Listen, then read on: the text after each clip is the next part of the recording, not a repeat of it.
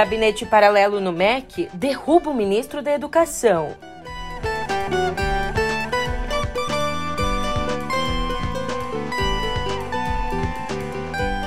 E após a demissão de Silva e Luna, Adriano Pires assume a presidência da Petrobras.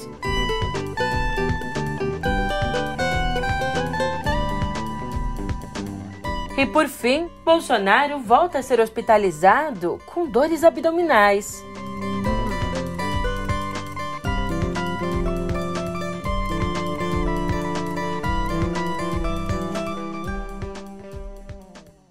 Um ótimo dia, uma ótima tarde, uma ótima noite para você. Eu sou a Julia Keck e vem cá. Como é que você tá, hein? A nossa terça já começa cheia de movimentação. Redemissão pra cá, articulação política pra lá. Assunto é o que não falta por aqui. E ó, pra não perder mais tempo, você já sabe. A partir de agora eu te conto tudo isso no pé do ouvido.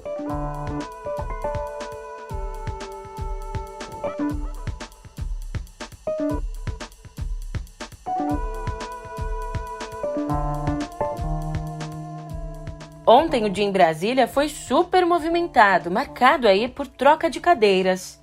O ministro da Educação, Milton Ribeiro, entregou o cargo. A exoneração dele foi publicada na tarde da segunda, ali numa edição extra do Diário Oficial. E para você entender um pouco o contexto, o que tem por trás desse movimento de deixar o cargo, o Milton Ribeiro foi acusado por prefeitos de implementar um balcão de negócios ali no MEC. Balcão de negócios no qual as verbas do Fundo Nacional do Desenvolvimento da Educação eram liberadas município a município por intermédio dos pastores Gilmar Santos e Arilton Moura.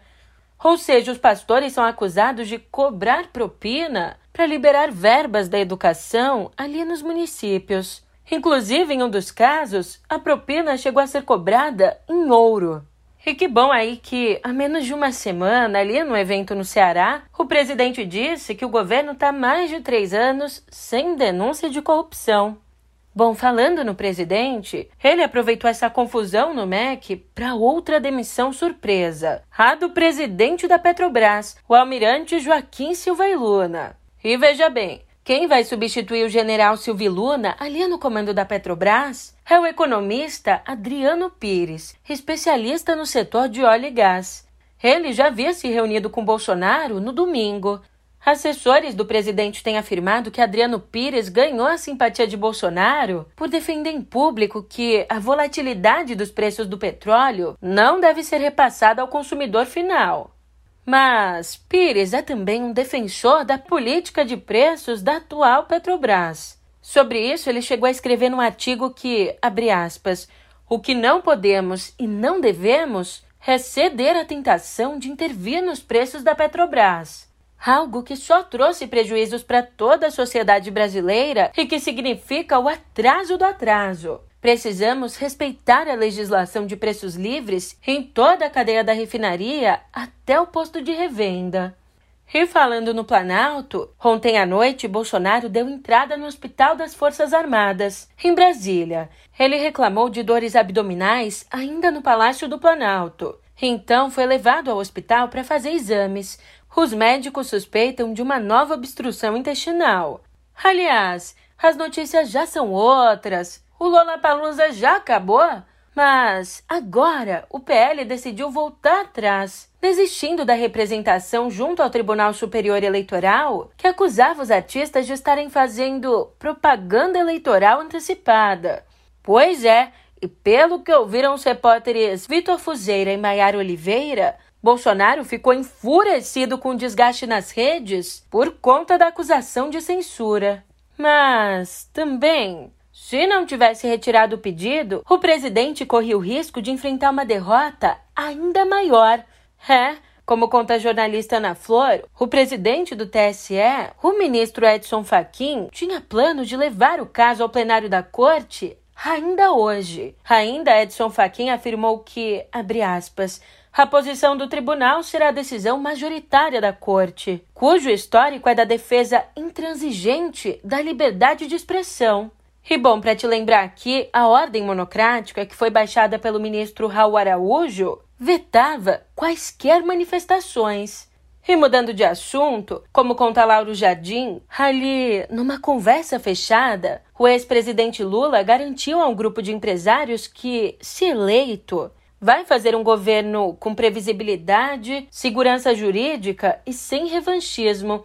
Aos presentes na reunião, Lula ainda teria dito que vai fazer o que for preciso para gerar confiança. Entre os nomes que estavam no encontro, a gente tem aqui o nome de Luiz Carlos Trabuco, presidente do Conselho do Bradesco. Também temos o nome de Cláudio Hermílio de Moraes, do Grupo Votorantim, o de Eduardo Sirotsky, fundador da empresa de investimentos GB Capital, e, é claro, do anfitrião José Seripieri Júnior, da Que Saúde. E Lauro Jardim não tá sozinho nessa. A jornalista Malu Gaspar ouviu alguma coisa parecida o que indica que a campanha de Lula está se movendo para passar o recado. Num outro encontro, este envolvendo o ex-ministro José Disseu com investidores da Faria Lima, foi sugerido que um dos favoritos para ocupar o Ministério da Fazenda é Rui Costa, o governador da Bahia. Inclusive, Malu disse que, segundo o Disseu, economistas da Unicamp não teriam espaço num próximo governo Lula, já que o ex-presidente não confia neles. Agora, uma outra notícia que chegou na noite de domingo para Gilberto Kassab, o presidente do PSD, mas que foi anunciada formalmente só ontem. O governador gaúcho Eduardo Leite avisou que permanecerá no PSDB. Só que isso não foi tudo. Ele anunciou também que renunciará ao cargo de governador.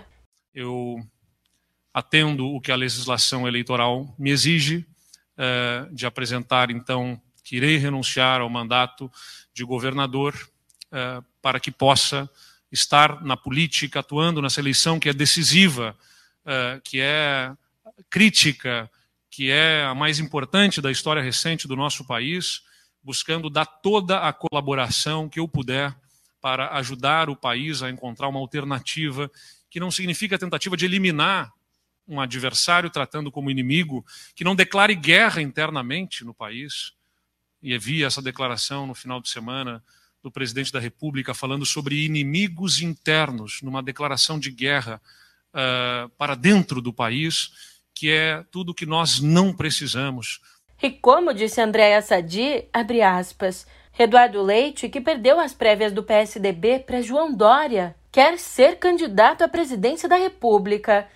Mas, para isso, precisa esperar Dória abrir mão da candidatura, o que o governador de São Paulo já disse que não vai fazer. Nas tratativas para ficar no PSDB, Leite ouviu de adversários do Dória, ali do grupo do deputado Aécio Neves, que Dória vai sim abrir mão da candidatura. Por sua vez, Dória tem repetido que, para tirar a candidatura, só se for por um golpe da ala de Aécio. No domingo, ele disse que a articulação da parte minoritária de integrantes do PSDB, que quer tirá-lo da disputa presidencial, é uma tentativa torpe, vil, de corroer a democracia e fragilizar o partido. Quem se manifestou sobre a situação foi o ex-presidente Fernando Henrique Cardoso, que no Twitter publicou: as prévias do PSDB foram realizadas democraticamente e, assim sendo, penso que devem ser respeitadas. Fato é que Eduardo Leite acabou amarrando as apostas dele. Se quer sair candidato à presidência, precisa deixar até 4 de abril o cargo de governador.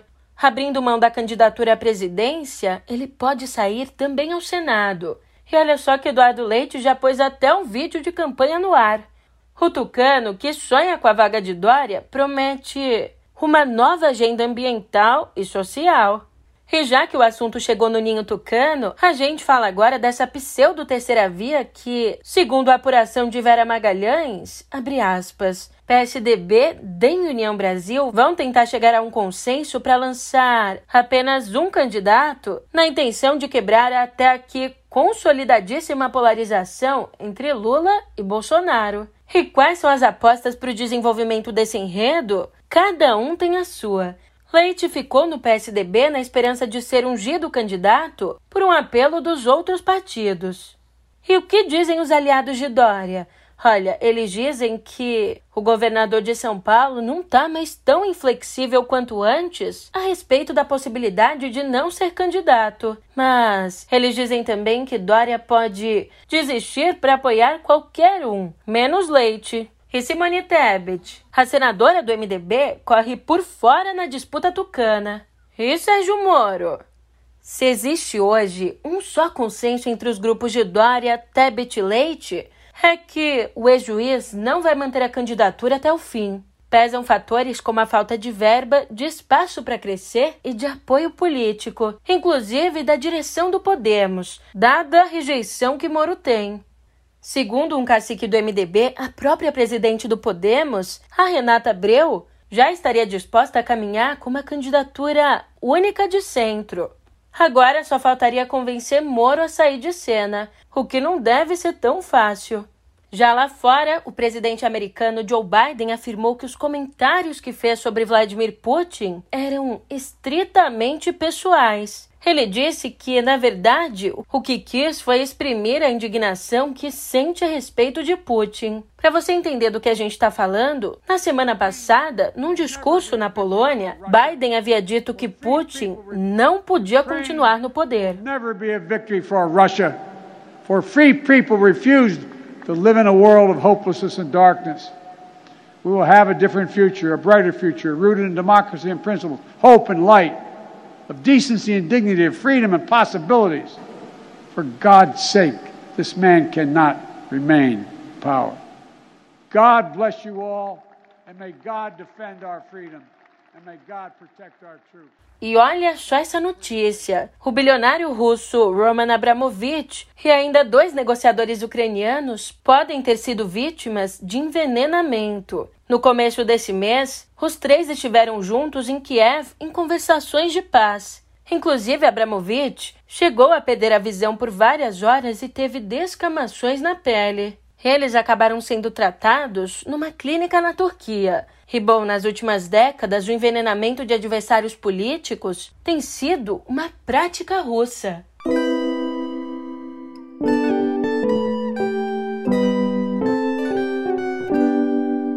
É, nas últimas 24 horas, o Brasil registrou 86 mortes pelo coronavírus. Com a atualização, já são 659.012 óbitos desde o início da pandemia aqui no Brasil.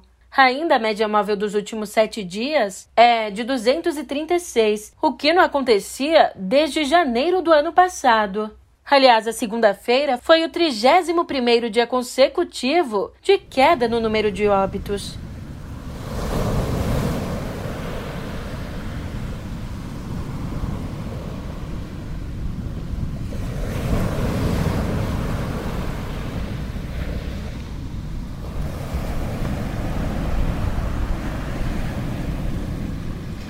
Um navio naufragado com 21 toneladas de ouro, ou seja, 21 mil quilos de ouro, também se mostrou um valioso achado arqueológico. O SS Central America afundou em 1857, ali na costa da Carolina do Sul, com 425 pessoas a bordo. É, ele vinha da Califórnia que, recém-anexada nos Estados Unidos, estava na fase da corrida do ouro. Então, junto com a fortuna e com as vítimas, estava também um enorme acervo de fotografias, algumas das mais antigas americanas. Todas são daguerreótipos em excelente estado de conservação que registram a vida dos mais ricos no Velho Oeste original. Essa tecnologia era nova e quem tinha acesso a fotógrafos profissionais os contratava para enviar imagens como lembrança aos parentes na costa leste. Agora essas imagens estão sendo divulgadas pela primeira vez.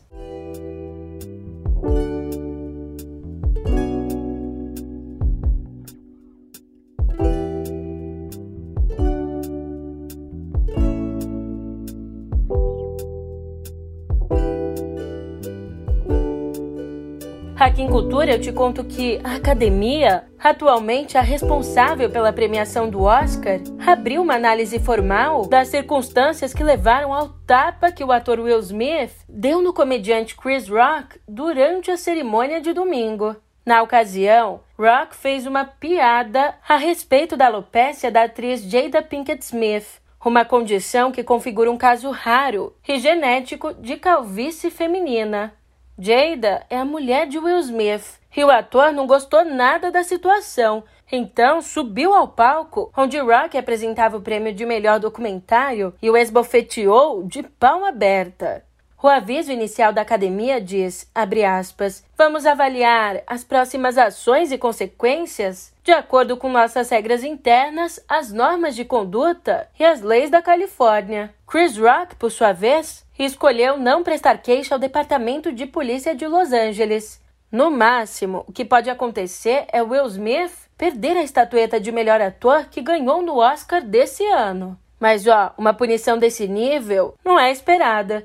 Ainda no Instagram, Will Smith publicou um pedido de desculpas, escrevendo: A violência em todas as formas é venenosa e destrutiva. Meu comportamento foi inaceitável e indesculpável. Uma piada a respeito da condição médica de Jada foi demais para mim e reagi emocionalmente. Eu gostaria de me desculpar publicamente com você, Chris. Saí da linha e estava errado. Estou envergonhado e minhas ações não representam o homem que desejo ser.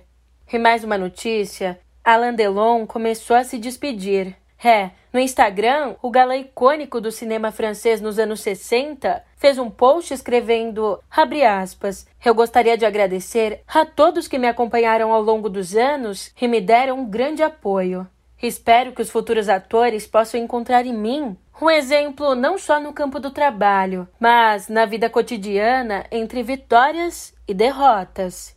Aos 86 anos, o ator ainda sofre as consequências de um acidente vascular cerebral de 2019. E nos últimos dias, ele voltou ao centro do debate por ter pedido auxílio ao filho para lhe ajudar num futuro próximo com um procedimento de eutanásia. A eutanásia, o suicídio assistido, é legalizado na Suíça, onde o artista mora.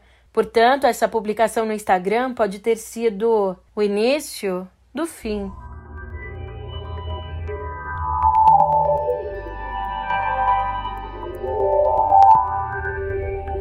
E aqui em Cotidiano Digital, segundo uma pesquisa da Anatel, a internet banda larga fixa foi o serviço mais mal avaliado pelo consumidor no ano passado. Já a telefonia móvel pré-paga foi o serviço com melhor avaliação. Esses dados fazem parte da pesquisa de satisfação e qualidade percebida de 2021, em parceria com a Cantar TNS. Para você ter uma ideia, a internet banda larga fixa obteve a pontuação de 6,88, enquanto a telefonia celular pré-paga registrou 7,82. Segundo a Anatel, o home office durante a pandemia evidenciou a limitação de alguns serviços. E então, esse descasamento entre a oferta vendida e a expectativa do consumidor ajuda a explicar a baixa avaliação da banda larga fixa.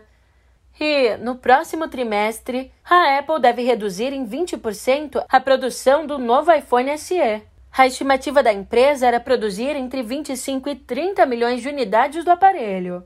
E olha só que curioso! Em vez de problemas na cadeia de suprimentos ou escassez de chips, dois fatores que têm impactado bastante na produção de aparelhos tecnológicos pelo mundo, o que pegou mesmo para a Apple foi a demanda abaixo do esperado.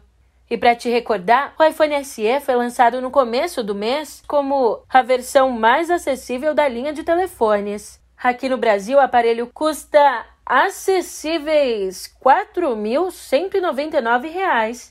Agora, sabe o que é um bom negócio de verdade? Me escutar por aqui, porque você não paga nada e você ainda fica bem informado. Por isso eu tô indo nessa, mas eu te espero aqui amanhã.